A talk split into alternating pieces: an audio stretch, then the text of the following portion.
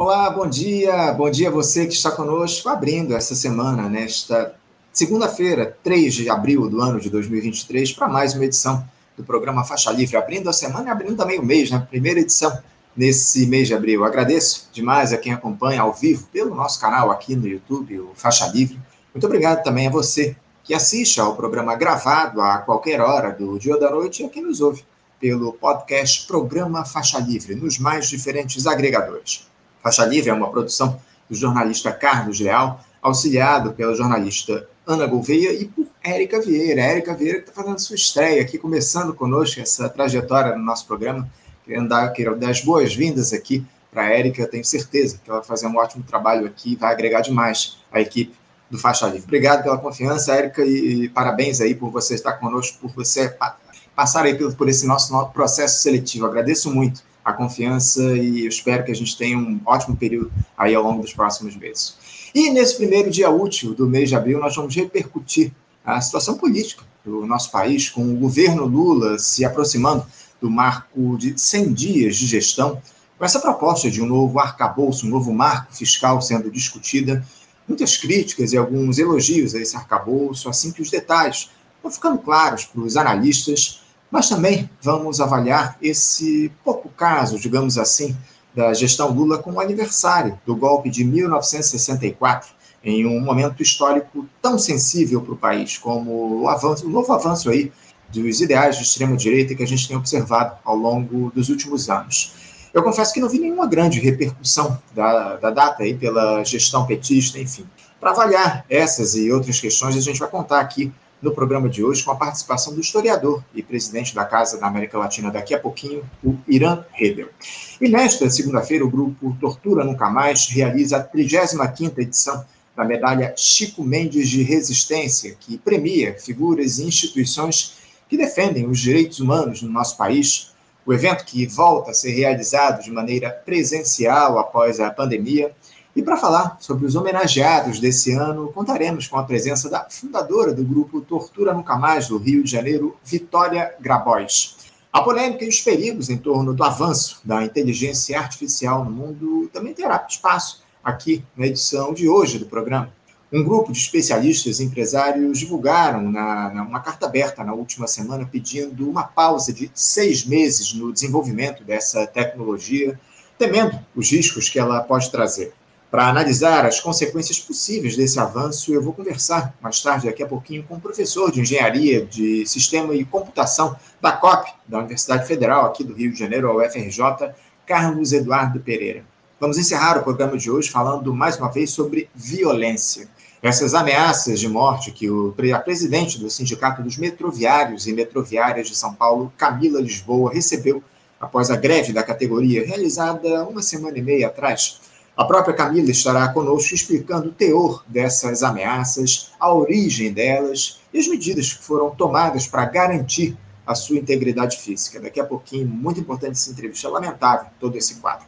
Bom, gente, é um programa aí com assuntos que despertam a atenção de todos. E eu já começo saudando o historiador e presidente da Casa da América Latina, Irã Redel. Irã Redel, bom dia. Bom dia, Anderson. Bom dia a todos os ouvintes.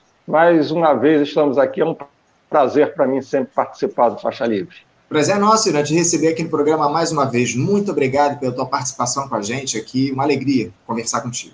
Irã, o governo Lula ele se aproxima aí daquela marca simbólica dos 100 dias de gestão, com os programas recalchutados das administrações anteriores do PT, como Bolsa Família, ou Minha Casa Minha Vida, mas, no grosso, essa gestão atua nos marcos do neoliberalismo, nada muito diferente do esperado diante da escolha de se compor uma frente ampla para vencer as eleições. Tivemos a divulgação dessa proposta de novas regras fiscais que impõem limites para os investimentos públicos, ainda que sejam menos restritivos, digamos assim, que o teto de gastos, mas a reação positiva do mercado mostra bem a quais interesses esse novo arcabouço atende. Irã, esse início de administração petista tem te deixado animado com o que teremos ao longo desses próximos quatro anos? Ou ainda estamos em ritmo muito lento, aquém do que era esperado? Qual é a tua avaliação para esse início de governo? Bom, é, desse início de governo a gente não poderia esperar grandes coisas do, é, dos governos do PT, porque eles já se mostraram para o que eles vieram. Eles não vieram para fazer grandes transformações, vieram para conciliar é, interesses com uma certa. É, é dando algumas migalhas para a classe popular, para os trabalhadores, mas não vão fazer grandes mudanças, não. Né? Até porque, como você mesmo disse, eles estão no, nos limites do neoliberalismo, não pretendem romper com isso, não vão pretender é, superar ou reorganizar a, a economia a sociedade brasileira dentro de outros marcos que não sejam é, os marcos do próprio capitalismo e o que é pior, dessa nova fase do, do capitalismo, que é o neoliberalismo. Então, a gente não pode esperar grandes coisas do governo Lula, não. É, a única coisa que, no meu ponto de vista, a gente tem de considerar, sem sombra de dúvida, é que, em relação ao governo, aos dois governos anteriores, né, o do Bolsonaro e o do Temer, é, há uma diferença que é uma preocupação mínima com é, o social. Isso aí, sem sombra de dúvida, há. É, agora, daí a superar é, e, e, desatrelar a economia e, a, e o Estado brasileiro dos limites impostos pelo neoliberalismo, que são as causas né, dessas contradições que nós vivemos imediatas, é, isso aí não, não vai ter, não. Não vai enfrentar é, é, os grandes empresários, agora mesmo, os, os escândalos que aparecem em termos de. É, é do, do, caso da, da própria Americanas, né? E, e isso daí não, não vai ser enfrentado é, como deveria, porque o capitalismo brasileiro é isso, né? É quando se trata de, de pobre fazendo uma contabilidade errada, é, aí é roubo. Agora, quando se trata de rico, até a terminologia né, é, se altera, são inconsistências contábeis. Então, por aí você já vê, e não há nenhum ataque do governo contra essas picaretagens que nós vemos né, no. Aí, muito pelo contrário. Ah, os ricos, né, o Haddad apresentou assim: ah, os ricos vão pagar imposto. Como se isso daí. Pô, olha como é que nós somos progressistas, os ricos vão pagar imposto. Eles governaram durante 15 anos, 14 anos o, o Brasil e, e, não se fez nada nesse sentido. Agora uhum. estão anunciando como um grande passo, quase que revolucionário, os ricos vão pagar imposto. Olha só que coisa é, maravilhosa. Então eu não tenho grandes expectativas do governo Lula, não. É, ele vai ficar nos marcos efetivamente da conciliação de classe, como se houvesse possibilidade de conciliar interesse do trabalhador, interesse dos pobres, com os interesses dos milionários desse país, que são uhum. também base do, do governo Lula. Sem dúvida, né, Irã? Essa é a grande questão, né? A base desse governo, essa turma do grande capital, enfim. Agora, o, Irã, a gente não pode deixar de, de lembrar que no dia 8 de janeiro a gente teve aqueles episódios lamentáveis lá em Brasília, aquele quebra-quebra, tentativa lá de enfim, de muita gente fala em golpe, eu não, não considero que foi uma tentativa de golpe, não, mas foi uma, evidentemente, uma insurreição do bolsonarismo, né? Eles tentaram ali, de alguma forma, provocar o caos em Brasília naquele momento. Você considera que todo aquele horror que a gente viveu no 8 de janeiro ainda influencia as ações do governo Lula, Irã? Houve consequências na condução do país para além do simbolismo do que foi aquela tentativa de insurreição em Brasília? É, veja bem, eu, eu particularmente eu sou contra a utilização desse termo de bolsonarismo. Eu acho que o, o Bolsonaro ele é tão incompetente que ele não é capaz de liderar um projeto, é, mesmo que sendo autoritário, ele não é capaz de, de liderar ou esboçar minimamente quais são é, os parâmetros desse, é, desse possível projeto. Portanto, eu acho que não há um, um bolsonarismo, há uma liderança de momento, que foi o Bolsonaro, e que tendência, no meu ponto de vista, é a de esvaziamento político dele, outras lideranças vão surgir, né, ou vão, estão já se apresentando. Né? Então, isso aí é, é, o primeiro ponto que eu gostaria de colocar. É, porque a sociedade brasileira sempre foi conservadora, né, pela sua base religiosa e pela sua base econômica também. Então, o conservadorismo foi a, a, a formação de visão de mundo dessa sociedade brasileira. Tá? Uhum.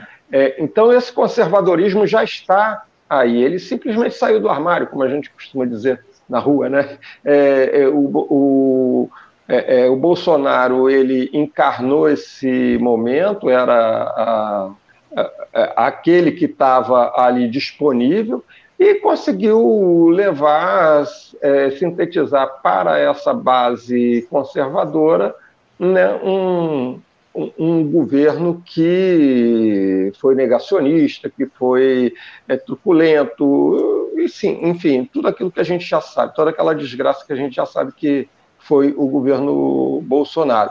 Agora, eu concordo contigo quando você diz que aquilo dali não, não foi um golpe. Pode ter sido o que? Um balão de ensaio para ver qual seria o apoio que se teria é, na sociedade desse é, é, de um possível golpe. Sem sombra de dúvida, eu acho que isso aí aconteceu.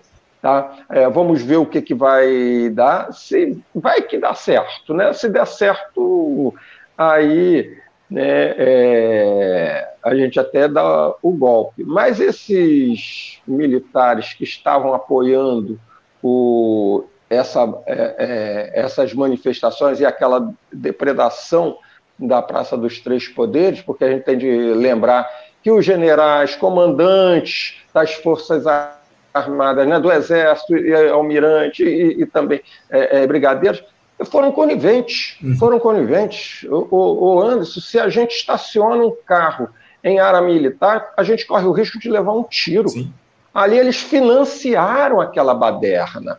E o governo Lula está conciliando. Está conciliando. Busca, inclusive, para comandante das Forças Armadas, um camarada que era é, é, assessor do é, é daquele golpista que, de 2016, o Vilas Boas. Isso. Né? Então, isso daí é o que se tem.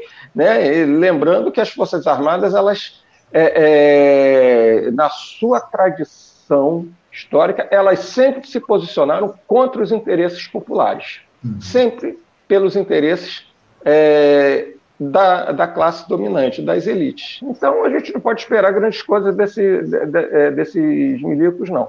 Tá? Agora, o governo Lula Óbvio que é, ele está se valendo né, é, de trabalhar esse 8 é, de janeiro como um, um, um marco de, olha, é, nós não podemos, até para justificar a inoperância dele, dele em vários momentos, ó, nós temos de conciliar, temos de conciliar com Alckmin, que nem de centro é.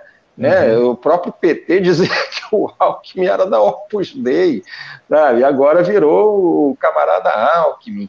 Sabe? Então, o, o, eles vão trabalhar é, com esse simbolismo do 8 de janeiro como uma forma de justificar, né, até para dizer, olha, não podemos acelerar muito porque tem o 8 de janeiro, olha o 8 de janeiro. Então, o 8 de janeiro vai ser a justificativa pelo menos durante o primeiro ano do governo Lula, eu acredito que eles vão se valer desse 8 de janeiro.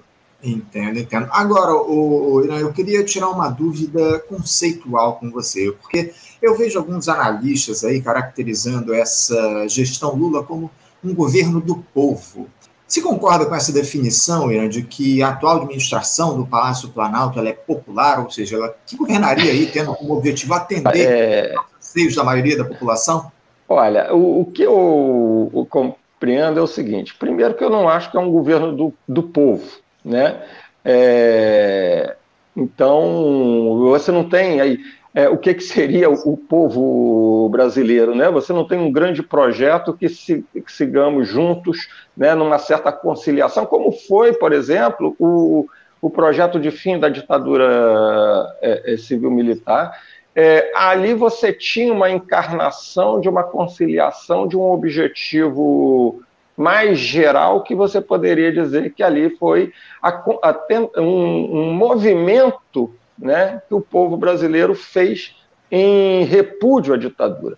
Uhum. Esse governo do Lula é, se confunde, e aí é uma confusão deliberada é, política, é, de dizer, pela popularidade que o Lula tem, né, e a gente tem de lembrar que quem ganhou a eleição foi o Lula, não foi o PT, que foi a popularidade do Lula, mas isso não transforma o governo dele em um governo do povo. Por quê?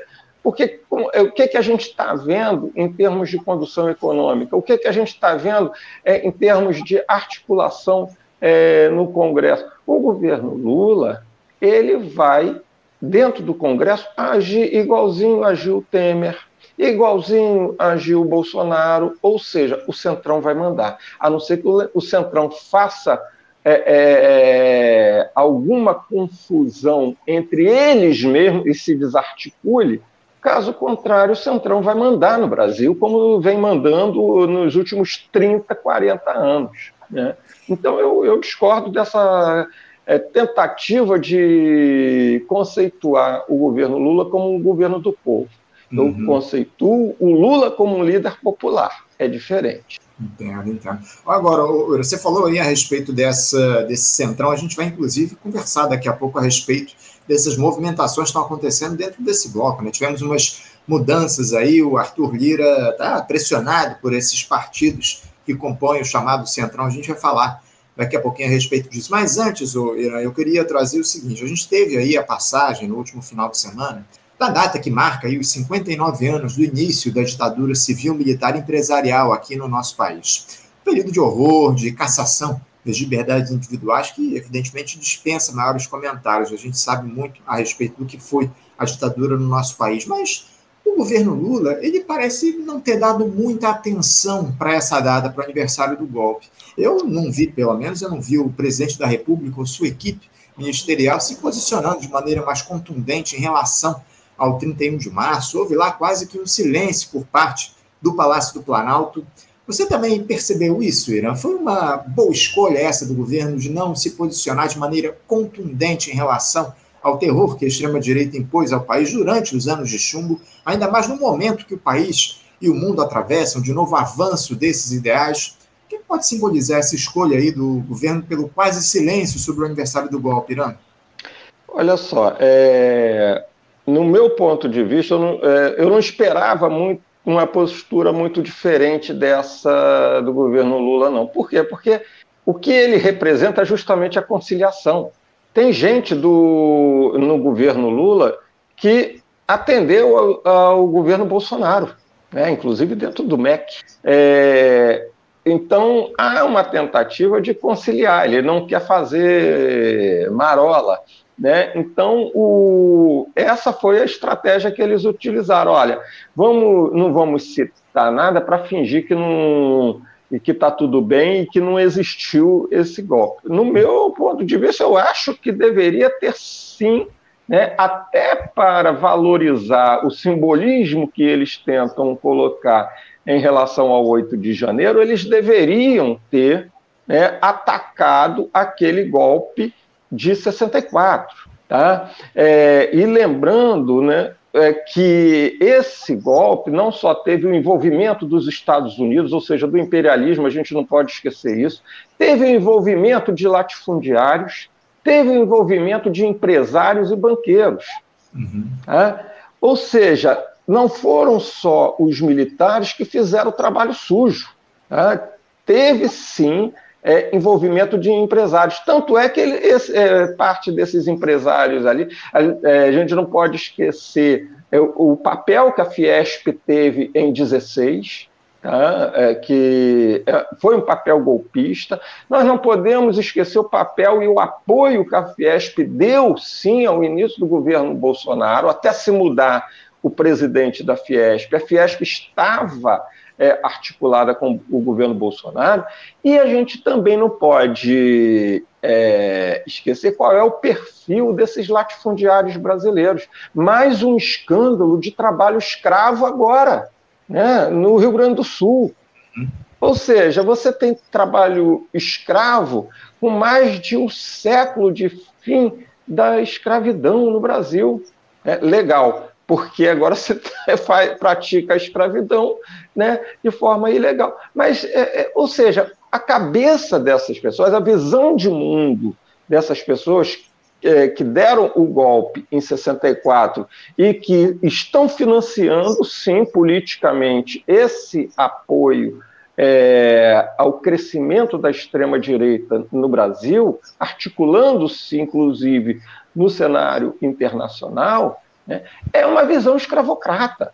É uma visão escravocrata. E, portanto, é uma visão extremamente autoritária, é uma visão antidemocrática, é uma visão que não admite né, a existência do outro que pense diferente. Uhum. Né? A única coisa que interessa é o meu, é, é o meu bem-estar, é o meu interesse de classe, e pronto, se para isso eu tiver de te escravizar, eu vou te escravizar. Uhum. Né? Então, é, é, por isso eu acho que o governo Lula errou na comunicação, porque deveria ter sinalizado sim: olha, com vocês nós não queremos é, é, aliança. Com vocês nós não teremos qualquer tipo de conciliação. Mas não, ele se cala, né? não quis é, discutir politicamente o assunto, o que, que representou em termos de assassinatos, em termos de tortura, em termos né, é, de desaparecimento político, que é uma figura muito esquisita, desapareceu. Como assim desapareceu? Você estava preso e desaparece? foi abduzido, né? Então o, o, o governo Lula peca é, por um recuo tão grande de, é, é, no, no campo político para ser agradável a essas pessoas para achar que eles não, dá, não vão tentar dar um golpe ou não vão tentar fazer uma política contrária, ele se omite. Uhum. Ele, porque isso aí é omissão. Sim.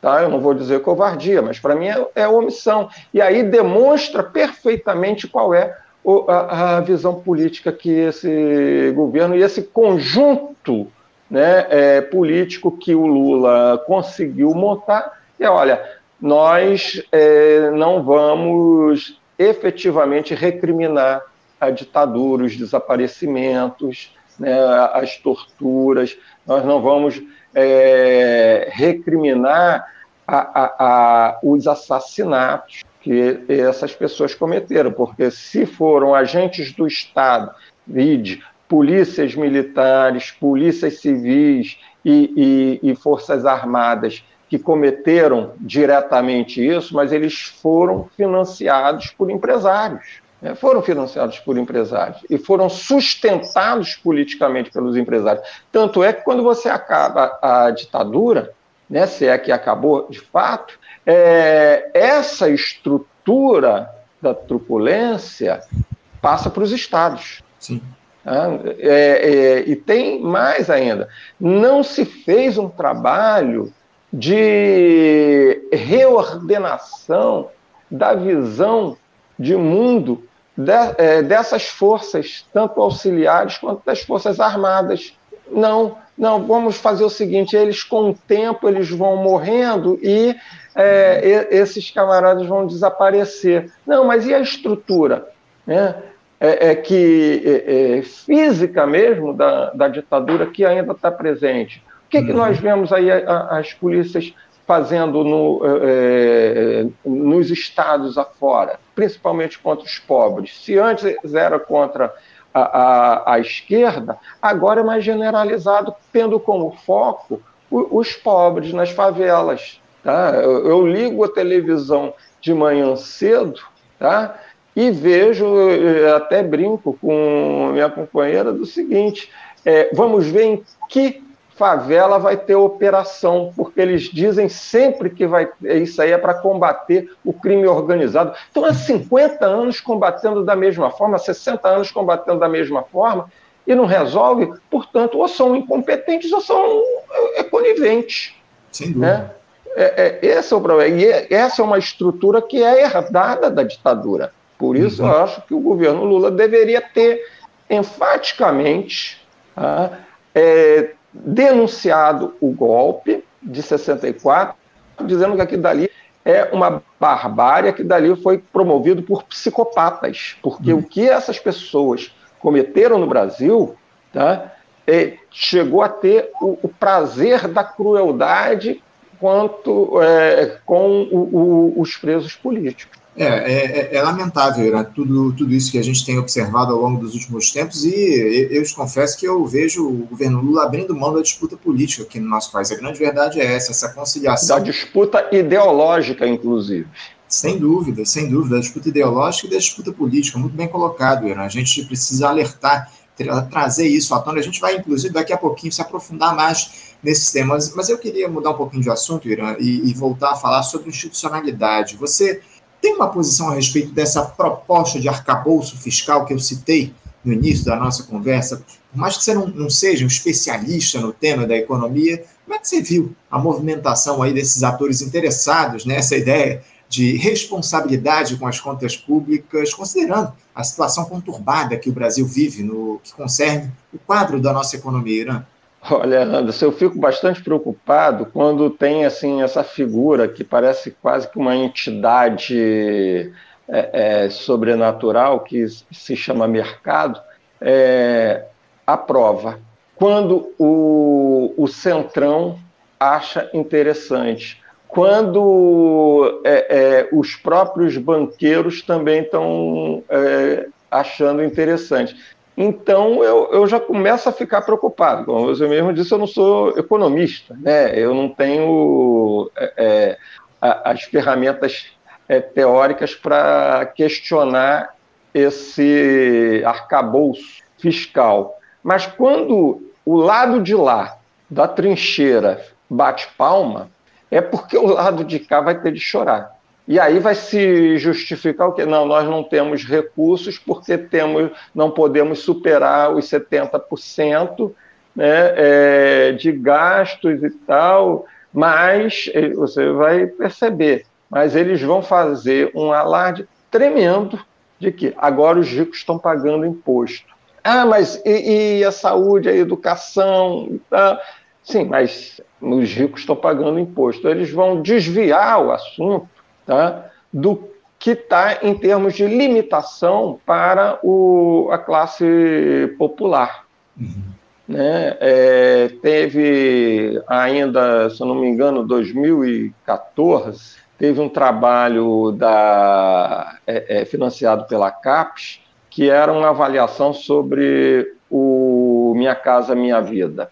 E deu ruim, como diz né, o povão, deu ruim porque a CAPES criticou o próprio é, Minha Casa Minha Vida, dizendo que é, ele era superfaturado e ficava, na realidade, é, atendendo aos interesses de prefeitos e, e dos empresários. Uhum. Tá? E colocava a população, e nós já vimos isso, não temos mais remoção de favela, mas a gente tem ainda a prática de colocar os trabalhadores bem longe né, da vista da classe média e, e dos ricos. E nós vamos voltar com isso. Vamos voltar sem envolvimento da sociedade civil, sem se incentivar a organização da classe popular no seu local de trabalho. Por que, que você não, é, ao invés de fazer essa movimentação de é, é, distanciar os pobres do seu local de, de trabalho, nós não urbanizamos as favelas e paramos com a hipocrisia de chamar favela de comunidade uhum. para dizer que mudou alguma coisa. Tá? Então, eu fico muito preocupado com esse arcabouço fiscal, porque ele vai limitar não os ganhos daqueles que sempre ganharam, né, dos especuladores, mas vai limitar, sim, também, um pouco menos, mas vai se limitar os gastos na área social. Sem dúvida, sem dúvida. É, é a análise que todos os, os, os, comentaristas aí, os especialistas que dialogam com o campo progressista têm feito nesses últimos tempos. É justamente esse, essa limitação que o novo arcabouço fiscal coloca para os investimentos públicos aqui no nosso país, enfim. O, Irã, dá para a gente dizer que a democracia nos marcos do capitalismo, ainda mais em país da periferia como o Brasil? Bom, é... depende. Se você coloca que democracia você votar, aqui no caso do Brasil, de dois em dois anos, né? Aí você, ah, não, a democracia, porque quando você liga a grande mídia, né, a defesa da democracia se restringe única e exclusivamente ao processo eleitoral. Uhum. E a uhum. gente sabe que nem no processo eleitoral tem é, democracia, porque no momento em que é, é, a, a, democracia deixa de ser todo mundo largando em, em pé de igualdade para uma corrida eleitoral, mas uns já largam 500 metros na frente para chegar aos mil metros e os outros estão lá no, no zero, né, como são os partidos de esquerda, por exemplo, o PCB, só foi receber alguma verba da, é, é, no processo eleitoral depois de ter terminado o processo eleitoral. Então, como é que o, o partido de esquerda pode concorrer com, por exemplo, um União Brasil, que está na base do, do governo Lula. Né? É, agora deve ter virado progressistas, né? porque aqui no Brasil o, o, o que é de direita se chama de centro. Então, é, é, como é que a esquerda pode competir com isso? Não há, então não há democracia. Não há democracia. É necessário que a gente é, é, faça uma crítica. A esquerda não pode se furtar ao direito e à responsabilidade histórica de se fazer uma crítica a esse modelo de democracia. Porque democracia não é algo dado, não é algo dado, é algo construído. E se ele é algo construído, ele tem né, é, é, a possibilidade de você adequar aos momentos históricos. Uhum. A classe popular tem de ter o direito efetivo de é, participar do processo político. Ele tem, tem de ter o, o quando veja só isso, quando ah, o pobre é, desacredita do poder judiciário, não é à toa, porque o poder judiciário não foi feito para garantir interesse de pobre. Né? Quando ele desacredita da política, é por quê? Porque ele olha a política e está vendo que é, é, é, escândalo atrás de escândalo, de corrupção. Entendeu? São todos políticos brilhantes. Tem uhum. político que é, é, foi pego com 50 milhões no seu apartamento e vira base do governo que se diz de esquerda. Sabe, como é que você quer que a população pobre acredite num processo político desse e dizer que tático. Ah, então se é democrático, eu também quero roubar. Entendeu? Se a lógica do democrático é esse, né? É, é ficar é, com dinheiro na cueca, é, é, desviar milhões daqui e dali. Então, se é isso que é a democracia, então tudo bem. Então eu sou a favor dessa democracia, mas só que eu não vou ter o direito, né? Porque eu sou pobre. Então veja bem, é, você dizer que o, o, a, a democracia na, é, nós temos de conceituar que esse modelo de democracia burguesa, que é, um, um, é, é uma democracia representativa, ela começa da água.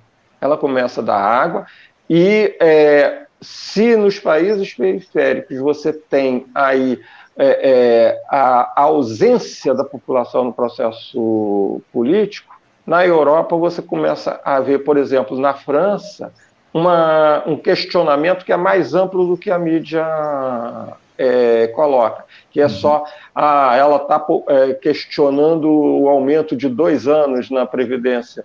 Não, não é só isso. Ela está questionando o próprio modelo que é democrático e o próprio modelo é, é, de capitalismo. Sabe que o quê? Que esse modelo não vai muito adiante a tendência é você ampliar o número de pobres e diminuir o número de ricos, né? cada vez com mais concentração de riquezas. Tá? É. Então, aí eu te pergunto: isso é democrático?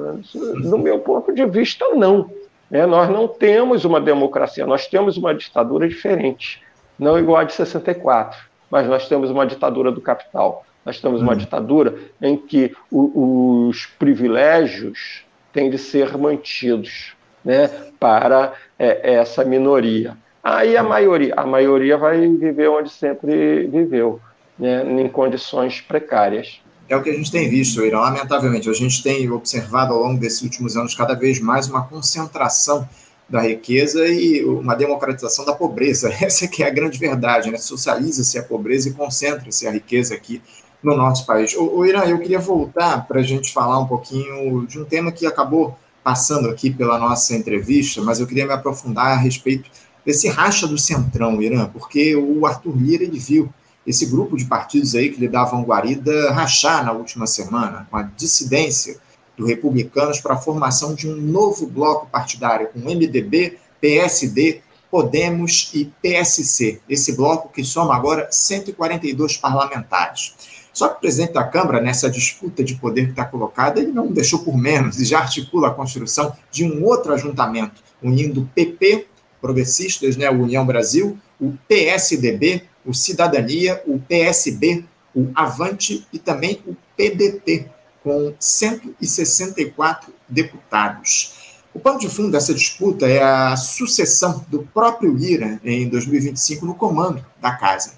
Além dessa concorrência interna na Câmara, Irão, o Arthur Lira enfrenta uma queda de braço com o presidente do Senado, o senhor Rodrigo Pacheco, em torno da questão lá do rito das medidas provisórias e também, veja só, dos apartamentos funcionais. Como é que fica o governo diante de tudo isso, Irã? O Lula deu apoio lá ao Lira na disputa pela cadeira de presidente da Câmara e agora esse cidadão ameaça, digamos assim, o executivo em relação à tramitação das matérias na casa. Esse tipo de chantagem é o resultado desse presidencialismo de coalizão, Irã, onde o povo é consultado apenas durante as eleições? Veja bem, é, primeiro, vou começar pelo final. Vou começar pelo governo Lula, que apoia uma figura nefasta como Arthur Lira, que a gente sabe perfeitamente que ele, é, se o Bolsonaro tivesse dado um golpe, ele apoiaria o golpe entendeu? Se tivesse sido bem sucedido. É, é, fez verdadeiras aberrações é, e malabarismos é, políticos dentro da Câmara para aprovar aquilo que o Bolsonaro queria para poder garantir a sua reeleição. E aí vem o governo Lula e né, eu cheguei a ouvir algumas pessoas de esquerda dizendo: não, mas o, o Lira não é tão ruim assim. se não é tão ruim assim, eu fico preocupado com o que vem a ser um político ruim. Né? É, agora, esse racha do Centrão é, é já era de se esperar, porque se o Lira parte para um, uma queda de braço para conseguir mais espaços no, no governo, porque a gente sabe muito bem que o Centrão não vive sem cargo e sem verba, né? É, eles são é, é, é um jeitinho bonito de dizer que é, são pragmáticos, né? Para mim é outra coisa. Para mim é outra coisa. É, é, que tem um interesse exclusivo né, do seu próprio bolso, tem interesse exclusivo do seu é, é, da sua carreira política. E nada de interesse como eles gostam é, de dizer ah se for para o bem do Brasil o Brasil deve ser o sobrenome deles porque tudo para o sobrenome deles. Então o quando o Lira faz isso ele ameaça essa lógica que é pô se eu for fazer uma queda de braço com o governo eu não vou ter a distribuição dos cargos segundo escalão terceiro escalão né, da política pequena. Tá? E é, aí os políticos tradicionais do Centrão né, assim, não, pera lá, eu quero logo negociar com Lula porque eu estou querendo o meu cargo, porque ano que vem tem eleição. Eu tenho de eleger os vereadores e tenho de eleger os prefeitos no meu estado, né, tenho de dar apoio, porque dois anos depois eu vou ter é, eleição federal e eu quero me reeleger. Então, essa queda de braço do, do, do Lira, eu entendo que está sendo um, um erro de cálculo dele. Ele parece que esqueceu como é que funciona os seus aliados. Né? Eles funcionam à base de cargos e à base de dinheiro público. É isso. Tá?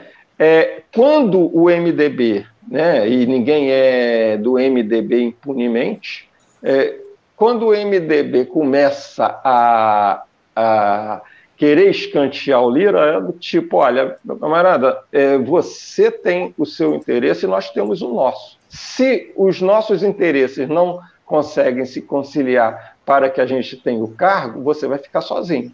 Uhum. Tá? Então, o, o, e ele vai ficar com é, partidos que não vão ter grande força política. Não vão ter, ele não vai ser mais confiável da extrema direita né? e não vai ser, não vai ter a capacidade de articular, brigando com o governo central, não vai ter a capacidade de articular as benesses para os seus, seus grupos. Então, se ele continuar com isso, a tendência dele vai ser o quê? Vai ser o isolamento. E aí é capaz dele não fazer o, o seu sucessor. Ele corre um sério risco disso. Se bem que vindo da direita, fazer o sucessor não obrigatoriamente é você continuar no poder, tá? ou com influência no, é, no poder.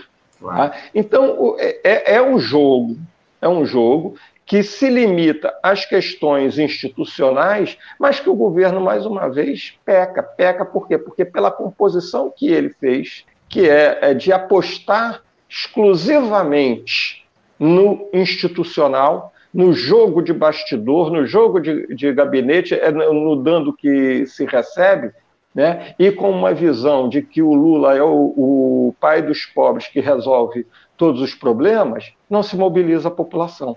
Ao não se mobilizar a população, você mantém esse jogo funcionando. Uhum. Tá? E aí quem perde com isso é o Lula e o, o, PT que acreditam que não, nós temos condições de fazer diferente. Que condições? O que condições você tem de uma esquerda que aposta exclusivamente na institucionalidade, né, no jogo institucional, no jogo dentro do, do parlamento, sem apoio das ruas, e eu, quando eu digo apoio das ruas, não é o apoio de fazer manifestação, aquela coisa performática, de eu vou à manifestação, tiro uma selfie e, e, e posto no, na rede social. Não, é apoio da rua, como se fez né, no final dos anos 70 e início dos anos 80, que era organizando a sociedade no seu local de moradia, no seu local de trabalho. Mas não, isso não se faz. Se faz, não, olha como é que nós somos populares. Nós colocamos um milhão de pessoas na rua que depois vai tomar um chope para dizer como é que nós somos revolucionários. Entendeu? Esse é o jogo que está sendo jogado. Tá? E quem não perceber que a esquerda, efetivamente, nesse jogo, ela está fora, está né, vivendo um delírio.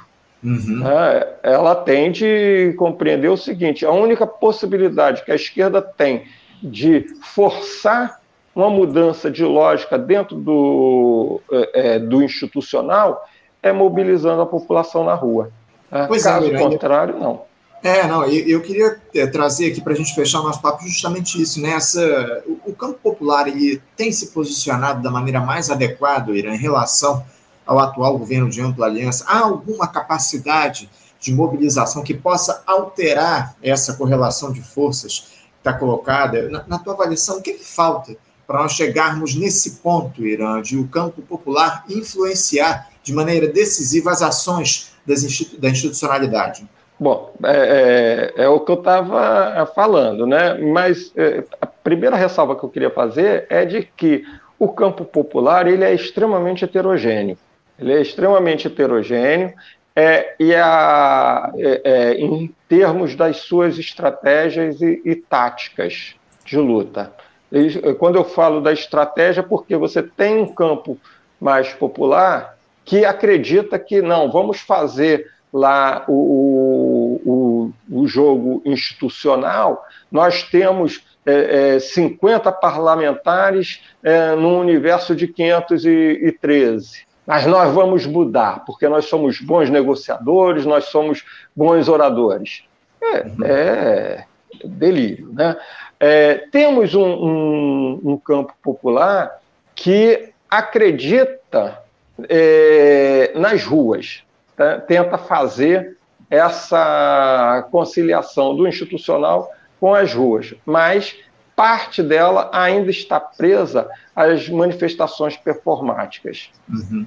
Tá? Então, não mobiliza. Ou seja, não adianta nada você colocar um milhão, dois milhões é, na rua se isso não é resultado de, de, de, de organização da sociedade, de organização e de debate de um projeto diferente de sociedade. Tá? E tem uma, um, um campo popular que sequer é, conseguiu ter acesso à institucionalidade. Por quê? Porque a democracia desigual não permitiu. Tá? Não tem acesso à, televisão, não tem acesso à verba pública, enfim, é, é o jogo é, é, extremamente desvantajoso para é, é, essa outra parcela da, do campo popular. Então, o que a gente tem de discutir efetivamente é o seguinte: olha, dentro desse modelo que está aí, não há espaço para o campo popular, a não ser que o campo popular faça o trabalho é, da pequena política do edando que se recebe. Tá? Aí você não vai incomodar. Agora, se você acha que o campo popular ele deve apresentar um projeto alternativo ao que está aí, um projeto de organização política é, diferente, um projeto de sociedade diferente, que é, é, apresente efetivamente é, é, o, ganho para a classe popular, tá? No, aí há a possibilidade da gente influir no processo político não uhum. eleitoral. Quando eu falo processo político, eu não estou preocupado exclusivamente com o processo eleitoral, eu estou preocupado do seguinte: é, a gente consegue formular esse projeto? Nós conseguimos é, é, formular um projeto de esquerda é, para as próximas é, é, para o próximo ano, porque vão ter debates sobre projetos é, de cidade, Uhum. Né? Ou nós vamos ficar a reboque do, dos interesses dos grandes empresários urbanos. Tá? É. Então, o movimento social, os partidos de esquerda, eles têm de ter a responsabilidade de dizer o seguinte: não, é, nós temos um projeto alternativo. Quais são os partidos que efetivamente é, é, caminham com a gente nesse projeto? Mas para isso a gente tem que sentar e discutir longe da fogueira das vaidades, e sim é, é, de acordo com os interesses populares efetivos que nós dizemos representar. Só esquecemos Exato. de avisar aqueles que são nossos é, representados. É, a, a, grande questão, Irã, é essa, essa é que você chamou de fogueira das vaidades. Né? Há muitos projetos de poder aqui no nosso país e poucos projetos de país. É o que a gente tem observado ao longo desses últimos tempos aí, por, por esses partidos aí que estão na institucionalidade que se dizem de esquerda. Né? A gente não tem, de fato, um projeto popular, um projeto que coloque no protagonismo os interesses da classe trabalhadora. Infelizmente, é o que a gente tem observado e eu vejo muitas dificuldades para a gente superar esse quadro. Irã, eu já, em, em muito aqui, já ultrapassei o tempo da nossa entrevista, mas eu quero agradecer demais a tua presença, a tua participação conosco aqui no nosso programa. Muito obrigado pela tua participação. Eu te desejo aí um ótimo dia, uma ótima semana de trabalho e deixo um abraço forte. Obrigado, Anderson, e obrigado a todos os ouvintes do Faixa Livre. Um abraço para você, Irã. Até a próxima. Abração. Conversamos aqui com Irã Redel. Irã Redel, que é historiador e também presidente da Casa da América Latina, e trouxe aí para a gente a sua análise a respeito da conjuntura aqui do nosso país. Você, ouvinte do Faixa Livre, pode ajudar a mantê-lo no ar Faça sua contribuição diretamente na conta do Banco Itaú, agência 1964, conta corrente 03004 dígito 1. Essa conta encontra-se em nome da Associação de Funcionários do BNDES, a AFBNDES, uma das nossas entidades patrocinadoras, mas seus recursos são destinados exclusivamente para o financiamento do nosso programa.